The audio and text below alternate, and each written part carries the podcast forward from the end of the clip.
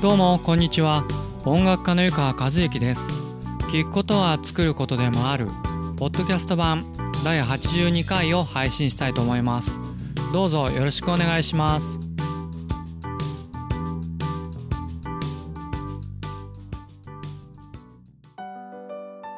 それでは今回のテーマは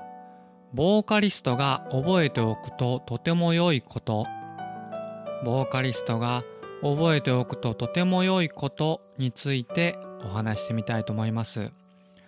あのー、僕はですね、えー、今回のコツが、えー、とても大事だと思うんですけれども、えびっくりするほど皆さんあんまり意識されていませんね。あの僕がねやっぱり作曲家タイプの人間だからそこまで気にするのかなと思うんですけれども、えー、ボーカリストの方は割とねおおらかな方が多いんで、まあ、そういう理由もあるのかなと個人的には思ってます。え、今回のことはですねあの歌い手を目指す人にとってかなり大事なことだと思うんで是非覚えておいていただけたらと思います。えー、お仕事の現場では、え必須のえー、情報になりますので、えー、よかったらぜひ、え、覚えておいてください。それでは、え、今回のボーカリストが覚えておくととても良いこととはズバリ。自分の音域を知っておく。自分の音域を知っておくです、えー、自分の声のですね音域を質問されたらさっと答えてもらうと作曲家の人間は非常に喜びます、えー、少なくともですね私はとっても嬉しいしありがたいと思いますね、えー、下はどの音まで出て上はどの音まで出せるのか。またですね歌に自分が使えるのはどの音からどの音までなのか、えー、この2つをねいただけると非常に作曲する人間にとって、えー、ありがたいです。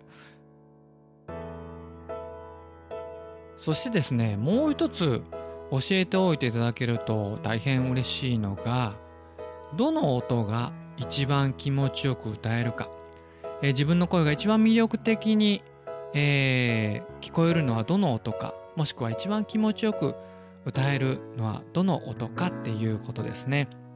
あのそんなこと言われてもわからないなーっていう方もいらっしゃるかと思うんですけどもあのカラオケなんかで自分の得意な歌って18番歌あると思いますでその曲の大体サビのですね、えー、歌い出しとかロングトーンがですね大体その自分の一番気持ちいい音なんじゃないかなと思いますね。あの具体的に、えー、ソからラ上のソかラぐらいですねみたいな感じに教えてもらえると非常に嬉しいです。あのー、例えばあのなんていう曲の例えば「生き物係」のなんていう曲のサビの音ですって言われてもこれはちょっと困るんで一手間二手間かかりますんでできたら具体的に「み」みから「そうですね」とか「み」はちょっと辛いんで「どうから「れ」ですねみたいな感じな風に言っていただけると非常に助かります。あの実際にはですねこの情報音域の情報とあとは自分の仮歌が入ったデモ音源を渡してもらえるとえー、作曲する人間にとってはですね作曲するまでの流れが非常にスムーズになりますねでそこがスムーズになると、えー、不思議なことに、えー、良い歌名曲ですね名曲が生まれる確率もぐっと、え、高まると僕は思います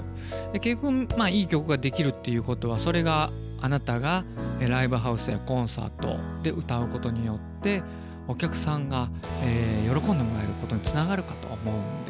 で、えー、ぜひこの辺り、えー、自分の音域はここですよとか自分の得意ないい声が出るのはここですよっていう風な情報は覚えておいていただけると助かります。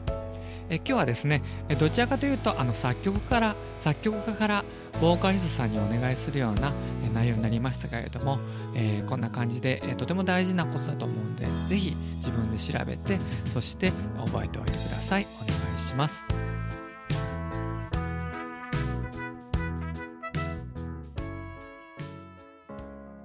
それではいかがでしたでしょうか？聞くことは作ることでもある。ポッドキャスト版第82回今回のテーマはボーカリストが覚えておくととても良いことについてお話しさせていただきました